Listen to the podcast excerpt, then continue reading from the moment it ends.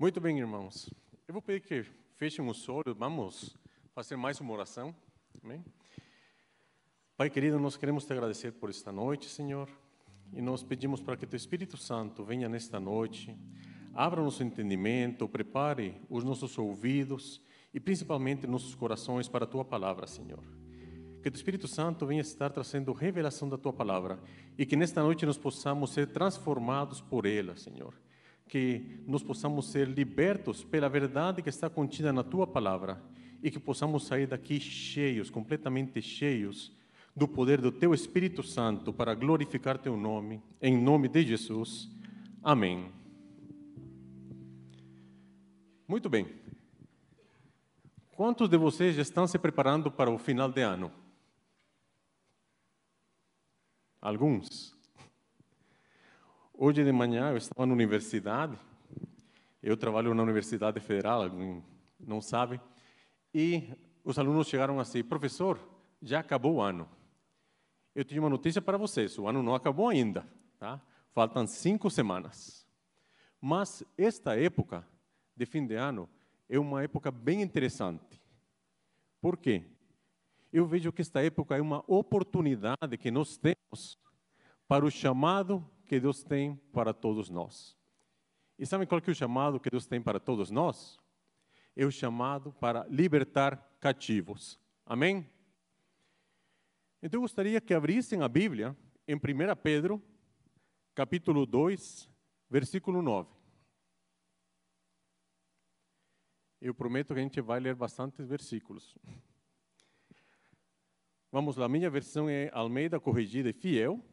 Diz assim: Vocês, porém, são geração eleita, sacerdócio real, nação santa, povo de propriedade exclusiva de Deus, a fim de proclamar as virtudes daquele que os chamou das trevas para a sua maravilhosa luz. Aqui Pedro nos dá uma identidade e um propósito. Ele diz o que é que nós somos, mas também nos diz para que que nós fomos chamados, a fim de proclamar as virtudes daquele que os chamou das trevas para a sua maravilhosa luz. Vamos abrir também agora Isaías 61, versículo 1 e 2.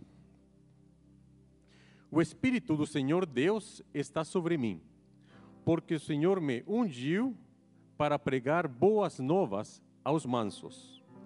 Enviou-me a restaurar os constritos de coração, a proclamar liberdade aos cativos e abertura de prisão aos presos, a apregoar o ano aceitável do Senhor e o dia da vingança do nosso Deus, a consolar todos os tristes.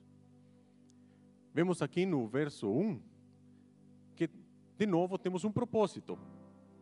O Espírito do Senhor, Deus, está sobre mim, porque o Senhor me ungiu para pregar boas novas. Pregar boas novas é o nosso chamado para libertar cativos. Todos nós temos um chamado que libertar cativos. Mas muito mais do que um chamado, todos nós, você querendo ou não, estamos envolvidos numa luta, numa guerra espiritual. Porque o império das trevas não quer que a gente cumpra com esse chamado. Vamos abrir então mais um versículo aqui. 2 Coríntios 4, 4.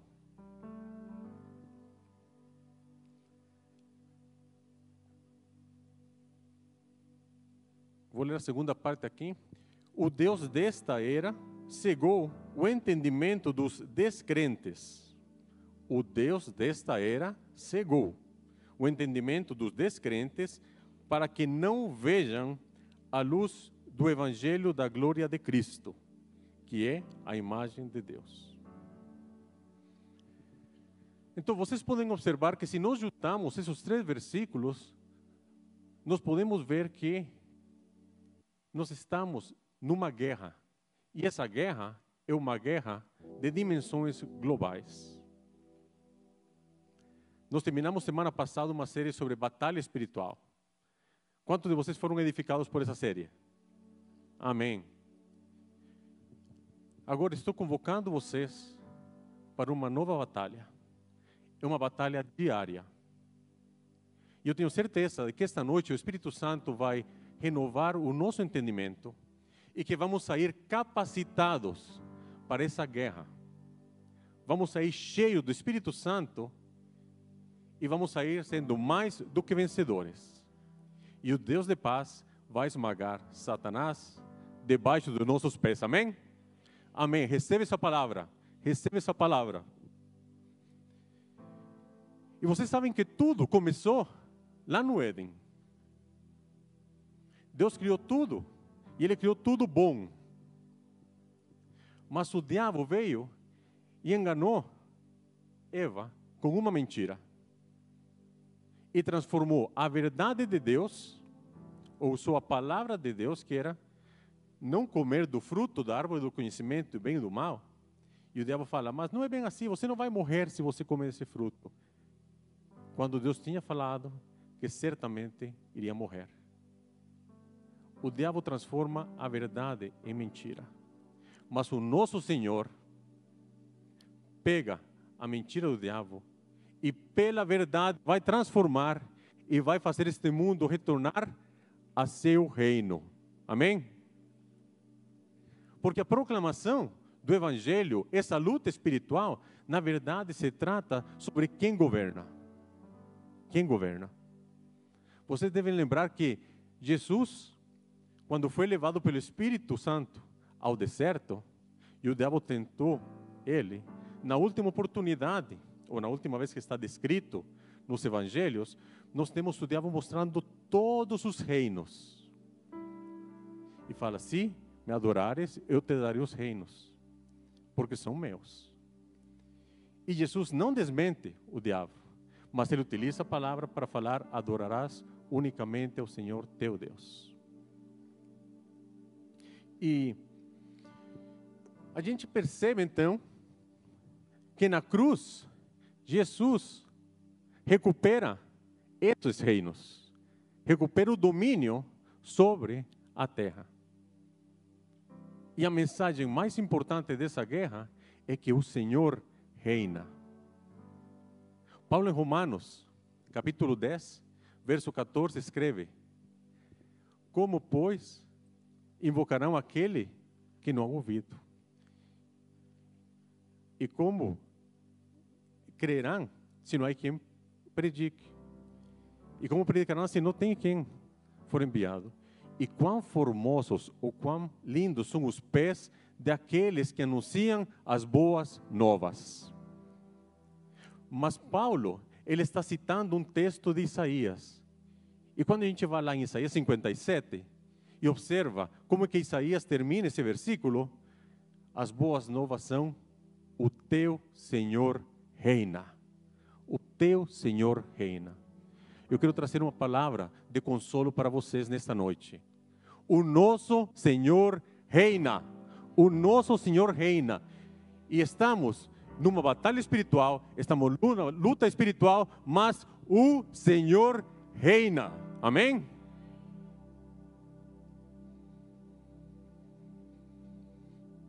E a função, meus irmãos, da grande comissão é proclamar que o nosso Senhor reina e recuperar aquilo que se perdeu lá no Éden. Por isso é uma luta espiritual. E se é uma luta espiritual, o inimigo vai utilizar todas as ferramentas que ele tem no seu poder para parar, para impedir a proclamação de que o nosso Senhor reina. E como que o inimigo utiliza estratégias? Muitas vezes vai falar para nós: não, você não entendeu o evangelho. Não, você não é capaz. Não, você não tem como falar, não é destro na palavra. Não. Você vai passar vergonha. E o inimigo intenta nos limitar, impedir. Mas eu quero declarar uma palavra sobre a sua vida. Se o inimigo está impedindo você de proclamar o evangelho, é porque Ele sabe que você tem a capacidade em Cristo de ganhar vidas para o Senhor. Você não tem que temer. Ele que está temendo. E por isso que Ele coloca, coloca mentiras na nossa cabeça para impedir que o Evangelho avance. Não tenha medo. A vitória é do Senhor, porque o reino é do Senhor.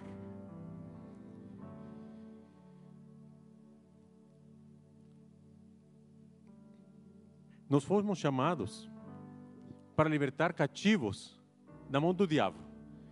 Eu gostaria que abrissem neste momento 2 Timóteo 2, vamos ler do versículo 24, versículo 26. E ao servo do Senhor não convém contender, ou brigar, ou discutir, mas sim ser manso para com todos, apto para ensinar, sofredor, instruindo com mansidão a quem? Aos que resistem, e ver se porventura Deus lhes dará arrependimento para conhecerem a verdade e tornarem a despertar, desprendendo-se dos laços do diabo, em que a vontade dele estão presos. Vemos aqui que Paulo está instruindo Timóteo e diz que aqueles que não conhecem o Senhor estão no laço do diabo. E que todo servo do Senhor, quantos servos do Senhor tem aqui nesta noite? Amém. Então a nossa responsabilidade como servo do Senhor, sermos mansos e estar aptos para ensinar. Instruindo como? Com mansidão, com amor. Com amor àqueles que resistem ao Senhor. Por isso comento para vocês que nesta época de final de ano é uma ótima oportunidade para entrar nessa guerra com a força do Senhor. Porque vamos estar rodeados de quê? Colegas, amigos e parentes, familiares que estão no laço do diabo. Mas eu quero declarar sobre sua vida: você vai ser instrumento do Senhor para libertar cativos. Em nome de Jesus, o Espírito Santo vai capacitar cada um de vocês para que seu nome seja glorificado através de vidas restauradas e entregues para o Senhor. E vai acontecer ainda neste ano, sabe por quê? Porque o ano não acabou. Temos tempo suficiente ainda para ganhar vidas para o Senhor. A batalha não terminou, mas não sabemos como termina com a vitória do Senhor. Amém? O diabo usurpou, roubou aquilo que era do Senhor. Mas Jesus nos ensina: conhecereis a verdade e a verdade vos libertará. É por meio da verdade que o Senhor está recuperando aquilo que foi perdido lá no Éden. E é por isso que Paulo, quando escreve os Romanos, diz: Porque não me envergonho do Evangelho de Cristo, pois é o poder de Deus para a salvação de todo aquele que crê é poder. Poder. Poder do alto. Paulo, ele entendeu como ninguém a necessidade de entrar nessa luta. A necessidade de recuperar o território perdido. E ele trabalhou como poucos para levar o evangelho aos gentios. E nós temos que estar inspirados por Paulo. Porque se o Evangelho é a mensagem libertadora da raça humana, nós precisamos pregar esse Evangelho. Mas também, se o Evangelho é a mensagem libertadora, não podemos nos enganar e acreditar que o inimigo não vai agir contra nós ou impedir que aqueles que nós queremos pregar o Evangelho o escutem.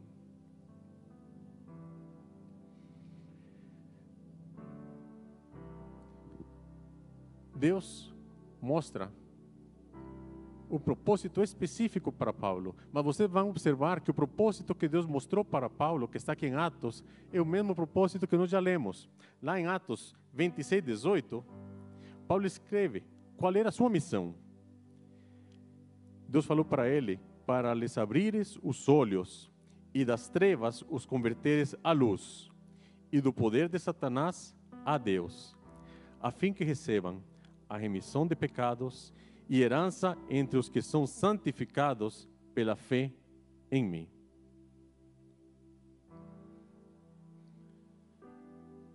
Meus irmãos, muitas pessoas veem a grande comissão, Mateus 28, como uma forma de evangelismo global. E sim, tem de fato uma forma de evangelismo global, mas é uma luta espiritual. Nós não podemos pensar que vamos chegar despreparados para ganhar vidas para o Senhor, porque é guerra, é guerra. Sabemos que o mundo jaz no maligno, o mundo jaz no maligno, e por isso precisamos estar preparados. E Jesus se alegra quando a gente está preparado e quando a gente faz o que Ele está pedindo. Eu gostaria de lembrar de uma passagem que está em Lucas 10. Vamos ler do 17 ao 20. Mas em Lucas 10, Jesus chama os discípulos e envia eles de dois em dois para pregar o Evangelho. E qual era o Evangelho? Que o reino dos céus tinha chego o Senhor reina. E quando os discípulos voltam, eles vêm com o relatório e chegam onde Jesus diz assim: E voltaram os 70 com alegria, felizes, dizendo: Senhor, pelo teu nome, até os demônios se nos sujeitam. E disse-lhes ele: Eu via Satanás como raio cair do céu. Às vezes, algumas pessoas usam este versículo 18 para falar sobre a queda de Satanás. Não, meus irmãos, não tem nada a ver. Aqui Jesus está falando para os discípulos: enquanto vocês pregavam o Evangelho, enquanto vocês curavam doentes, enquanto os demônios eram expulsos, eu via Satanás caindo. O império das trevas estava caindo. Enquanto nós proclamamos o Evangelho, o império das trevas cai. Cai. Cai para não se levantar mais. Eis que vos dou poder para pisar serpentes e escorpiões, e toda a força do inimigo. Poder para pisar serpentes, escorpiões e toda a força do inimigo, e nada vos fará dano algum.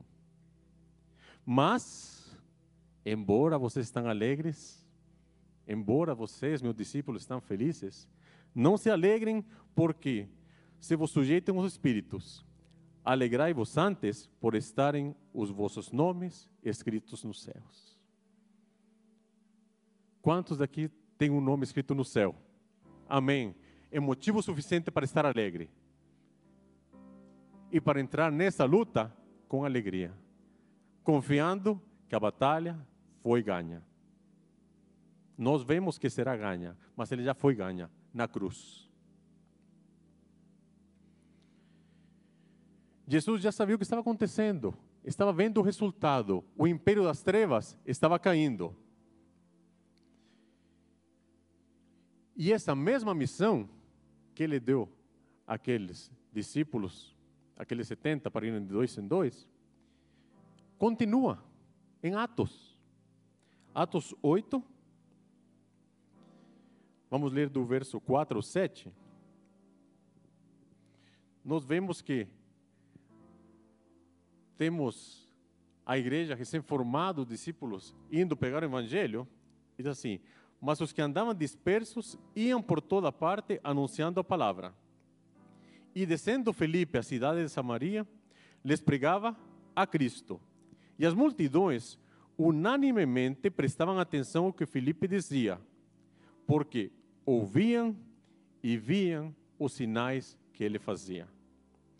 Pois os espíritos imundos saíam de muitos os que tinham, clamando em alta voz, e muitos paralíticos e coxos eram curados. Eram curados quando? Quando os discípulos, neste caso aqui, Felipe, pregavam o Evangelho. Meus irmãos, Alameda é chamada, está sendo chamada para ser a igreja do avivamento, amém? Nós iremos proclamar o Evangelho. Nós vamos ganhar esta cidade para o Senhor. Vamos ganhar este estado para o Senhor. Vamos ganhar esta nação para o Senhor. Amém? E os demônios vão sair, não vão voltar. Eles vão se render. As pessoas que estão cativas serão libertas. Aqueles que precisam de cura serão curados no poder da palavra do Senhor. E o nome do Senhor será glorificado no nosso meio, porque nós estamos anunciando as boas novas. Amém? Quem está comigo aí? Amém. Muito bem.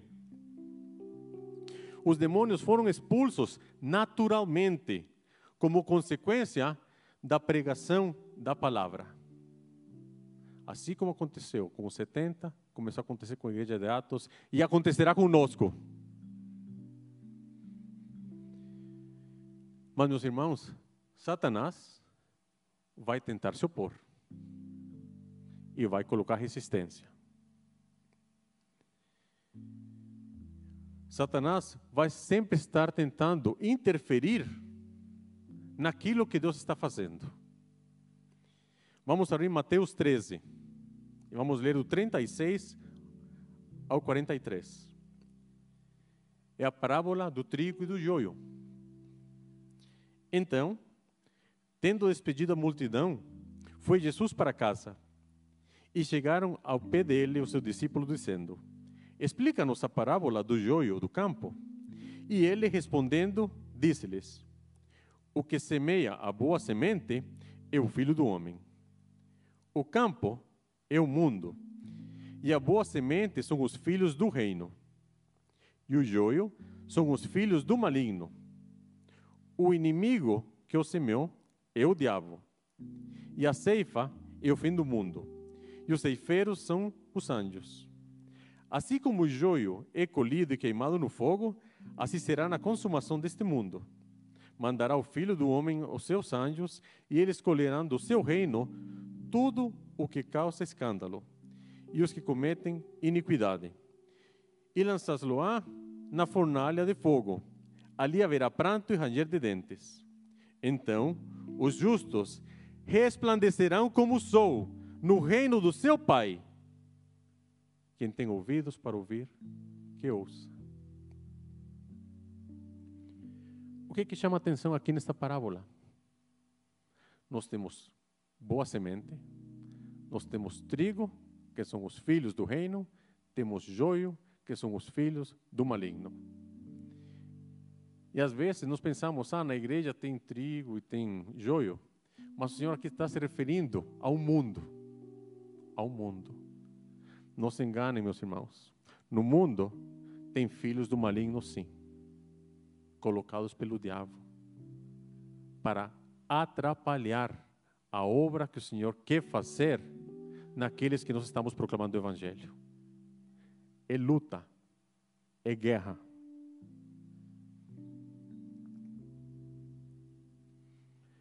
Mas, observem como Jesus fala aqui mandará o filho do homem seus anjos e eles colherão do seu reino. Porque o reino é do Senhor. O mundo é hoje do Senhor. Lembram? As boas novas. O Senhor reina. O Senhor reina.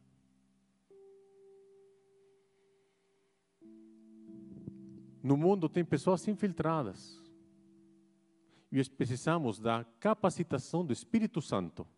uma dependência total do Espírito Santo para poder entender, para poder entrar nessa batalha e resistir ao diabo nessa luta, nessa batalha. Podemos ver esse trabalho num evento narrado aqui no livro de Atos, mais uma vez, no capítulo 8. Tem um certo homem chamado Simão, que era um mago. E o texto diz que esse Simão, que era um mago, fazia grandes prodígios e sinais, e as pessoas achavam que ele fazia no nome de Deus. Olha o engano. Ele fazia seus prodígios e sinais em nome de Deus. Mas quando Felipe chega lá e começa a proclamar as boas do, rei, do, do reino de Deus e do nome de Jesus, muitas pessoas acabam sendo batizadas. E até Simão diz que creu e foi batizado. Mas, na verdade, o coração dele não estava no Senhor. Porque quando ele viu que os discípulos impunham as mãos e que vinha poder do Espírito Santo sobre aquele que impunha, os discípulos impunham as mãos, ele queria comprar esse poder. A gente não precisa comprar poder nenhum. O Senhor sabe aqueles que são seus. E o Senhor nos cela com o seu Espírito. Então, eu quero falar para você. Você já foi selado pelo Espírito Santo. Você tem o selo do Espírito Santo. E se você tem o selo do Espírito Santo, você tem tudo o que precisa para trabalhar para o Senhor. Tudo.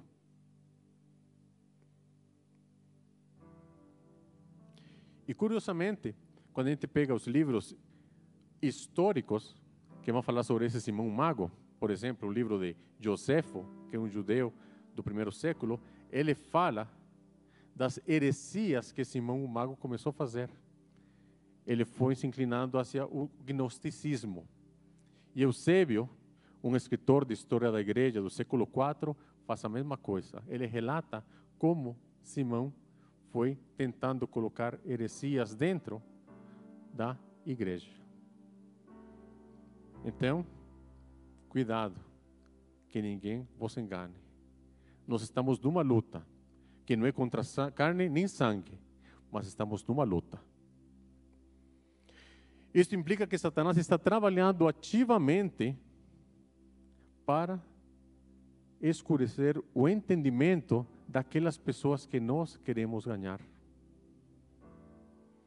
E por isso, o Senhor nos dá estratégias, estratégias de luta para nós entrarmos nessa batalha e sairmos com Ele vitoriosos.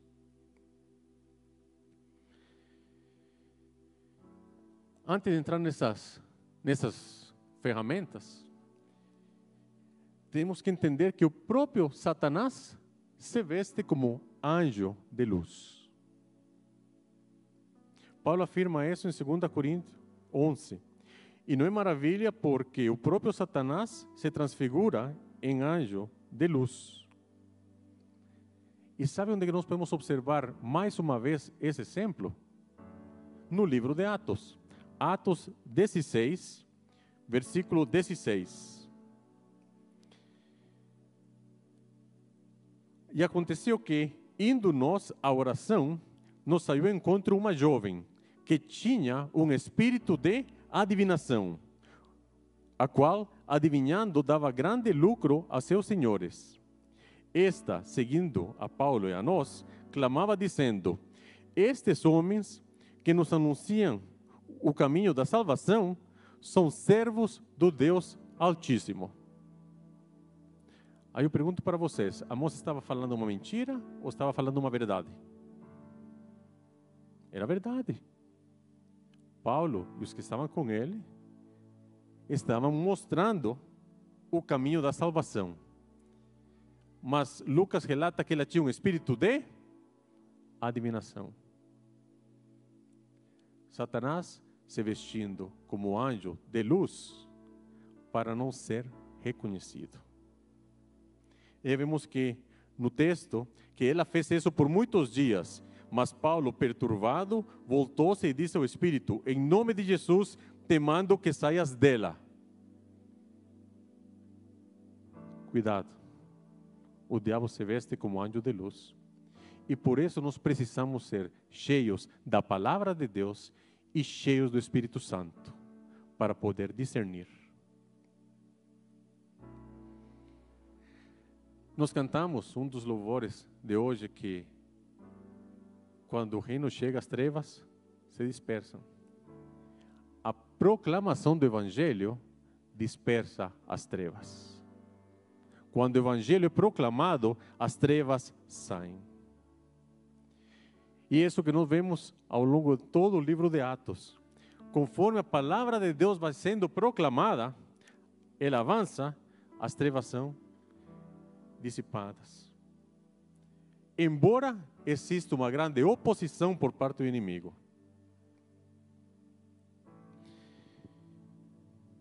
Podemos ver em Atos 19, 18 e 20, exemplo de como as práticas ocultas começaram a desaparecer no momento em que o evangelho foi pregado. Atos 19, 18. E muitos dos que tinham crido vinham confessando e publicando seus feitos, arrependimento e confissão de pecados. Também muitos dos que seguiam artes mágicas trouxeram os seus livros e os queimaram na presença de todos. E feita a conta de seu preço, acharam que montava a 50 mil peças de prata. Assim, a palavra do Senhor, duas coisas, crescia poderosamente e prevalecia. O que é prevalecer? Levar vantagem ou predominar. Ela só pode prevalecer se tiver outra coisa contrária a ela. A palavra do Senhor prevalecia. Contra quê? Contra as mentiras do diabo. Porque na luta espiritual, a palavra do Senhor prevalece sempre sempre. Aqui Lucas nos dá a entender que o que eles viam era simplesmente o triunfo da fé que eles tinham no Senhor Jesus e o triunfo do reino da luz sobre o império das trevas. E assim, conforme o evangelho alcançava pessoas de todas as classes sociais, as pessoas que o escutavam viram uma grande luz. Como Mateus relata lá, Mateus 4, 16.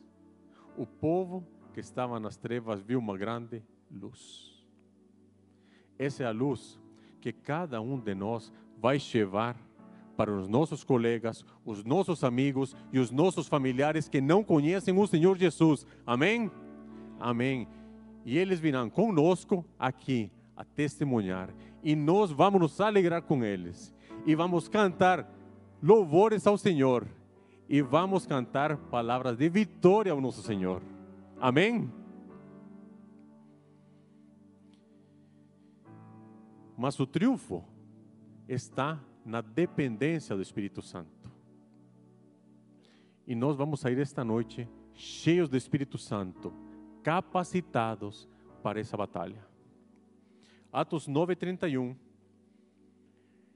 Lucas escreve: Assim, pois, as igrejas em toda a Judeia e Galileia e Samaria tinham paz e eram edificadas e se multiplicavam andando no temor do Senhor e na consolação do Espírito Santo. Às vezes a palavra consolação traz uma conotação de eh, passar mão em cima da cabeça. Tipo, está consolando alguém. Mas não é esse sentido aqui. Aqui, consolação é na exortação, no estímulo ou na força do Espírito Santo. Sendo assim, nunca podemos separar a grande comissão de uma luta espiritual e também não podemos separar a grande comissão como uma expansão da palavra para recuperar o terreno que foi perdido lá no jardim.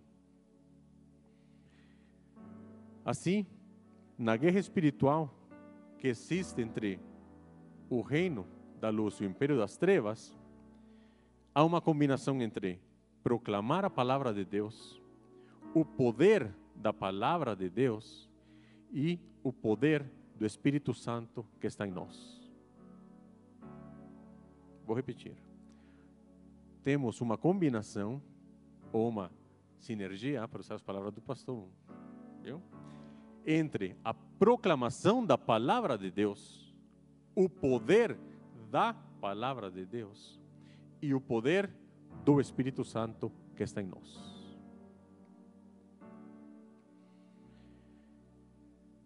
Cristo, o nosso Senhor Jesus Cristo, ele dependeu totalmente do Espírito Santo. Tanto que o início do seu ministério começa com o Espírito vindo sobre ele. E quando ele vai na sinagoga e abre o texto, ele abre Isaías 61, que nós lemos. O Espírito do Senhor está sobre mim. Meus irmãos, o Espírito do Senhor não está sobre nós. O Espírito do Senhor está em nós. Em nós. Pode falar assim para a pessoa que está do teu lado. O Espírito Santo está em você. Agora pode falar para a pessoa que está do outro lado. O Espírito Santo está em você. Nós temos tudo o que nós precisamos.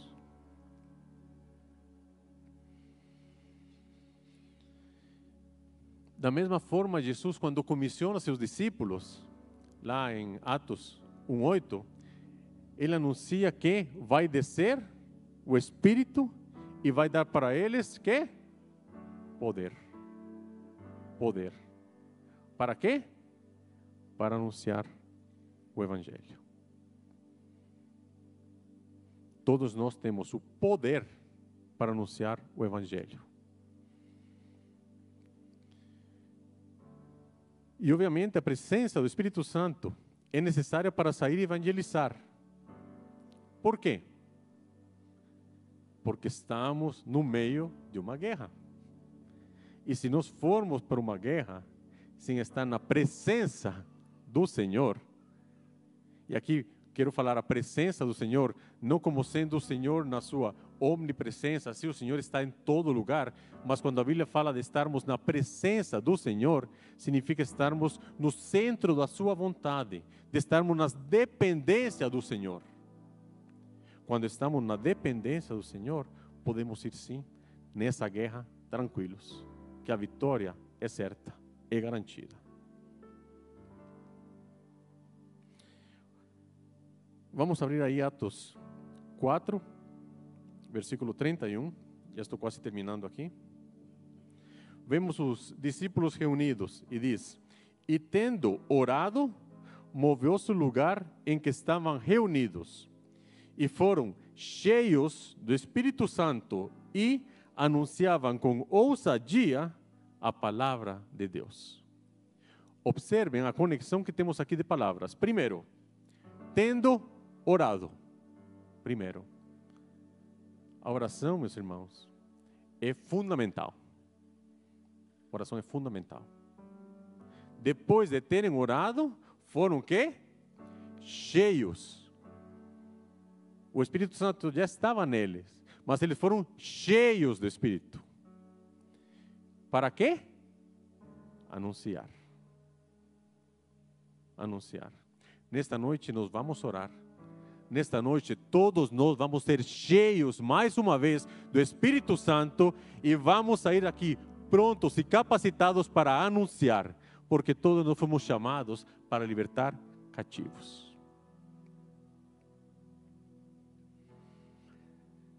Alameda, mais uma vez, tem se disposto a ser a igreja do avivamento. Por isso precisamos ser pessoas que oram precisamos orar e muito, igreja. Temos que assumir o compromisso de estarmos orando. A oração deve preceder o avivamento. E temos que clamar para sermos cheios do Espírito Santo. Para que o Senhor, lá no íntimo, mas aqui também nas nossas reuniões, venha e nos encha e nos dê mais e mais e mais dele. Nós precisamos ter uma sede e uma fome do Espírito, como ninguém, meus irmãos. E clamar ao Senhor, clamar. Jesus ensinou isso. Jesus falou, está registrado em Lucas 11:13. Se você, sendo mau, sabe dar boas dádivas a seus filhos, quanto mais o Pai Celestial dará o Espírito Santo quem pedir. Se nós clamamos para que o Pai nos encha com mais e mais e mais do seu Espírito, Ele fará. Porque essa é a vontade de Deus. Porque o Espírito nos transforma a imagem de Cristo. E o Espírito nos capacita a fazer a obra do Pai. Precisamos disso, igreja. E como pedimos? Na oração. E se somos cristãos, significa que devemos pedir novamente o Espírito? Não. Mas vamos pedir ser cheios mais uma vez do Espírito. E amanhã, sermos cheios mais uma vez do Espírito e depois de amanhã sermos cheios mais uma vez do Espírito. Enchei-vos do Espírito, escreve Paulo.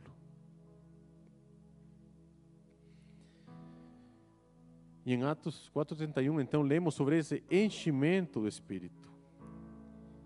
E dois versículos depois, no 33, diz assim: E os apóstolos davam com grande poder testemunho da ressurreição do Senhor Jesus, e em todos eles havia abundante graça.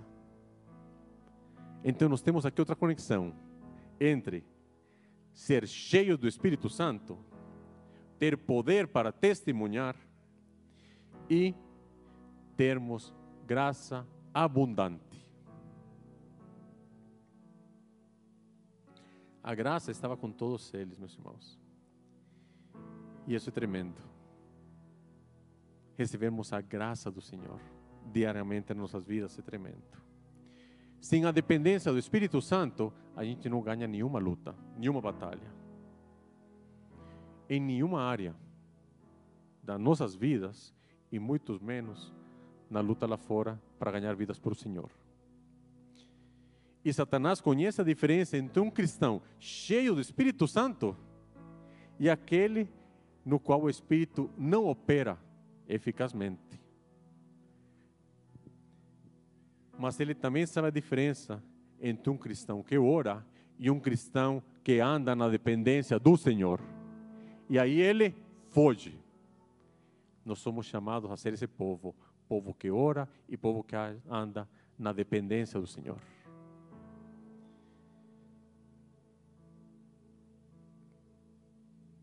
O Espírito Santo, o Espírito do Senhor, está nesta noite sobre cada um de vocês. Amém? Está sobre cada um de nós para libertar cativos. E eu quero fazer um chamado. Se você quer ser cheio mais uma vez do Espírito Santo, se você quer sair esta noite cheio do Espírito Santo e capacitado para sair e libertar cativos, para proclamar as boas novas do Senhor, pode ficar em pé e pode vir aqui na frente. E nós vamos orar. Você foi liberto para libertar. Para libertar. Então pode sair do seu lugar, vamos vir aqui, vamos ficar aqui na frente, vamos orar. E lembre que a pregação do Evangelho é uma guerra espiritual porque representa a dissipação das trevas através da palavra do Senhor. O Senhor vai capacitar cada um de nós nesta noite. Podem ficar todos aqui na frente. Vou pedir para os intercessores virem aqui. Você na sua casa, está nos assistindo, pode ficar em pé ou pode se ajoelhar. Vamos estar orando também. Coloque suas mãos assim, abertas. Pai bendito, nós te agradecemos, Senhor. Te agradecemos porque nós, homens e mulheres fracos, Senhor. Fomos chamados para anunciar as boas novas. O Senhor nos escolheu e o Senhor nos capacita. E o Senhor nos sente com o seu espírito para dar-nos poder para anunciar as boas novas, Senhor. Nesta noite nós clamamos mais uma vez a Ti, Senhor. Venha nos encher, Senhor. Vem nos encher, Senhor. Vem nos encher, nos capacite, Senhor. Nós queremos mais de Ti, mais de Ti, mais de Ti. Pode começar a falar, peça para o Senhor, peça para Deus derramar mais dele sobre sua vida, mais dele. Vamos ser cheios do Espírito Santo nesta noite. Quantos acreditam que há poder no nome do Senhor Jesus? Amém? Então, uma salva de palmas para o Senhor.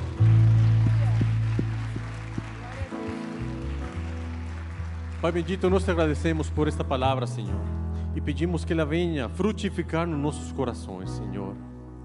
Eu te peço, Pai, em nome de Jesus, que o Senhor seja com cada uma dessas pessoas aqui que querem ser cheios do Senhor, cheios do Espírito Santo. Que o Senhor nos capacite diariamente e que eles sejam embaixadores do Senhor, ganhando vidas para o Senhor e que teu nome seja glorificado a utilizá-los como teu instrumento, instrumento do Senhor nas tuas mãos, Senhor. Em nome de Jesus, amém, amém. Meus irmãos, vão em paz, que o Senhor os abençoe e vamos ganhar esta cidade para o Senhor. Amém? Amém. É.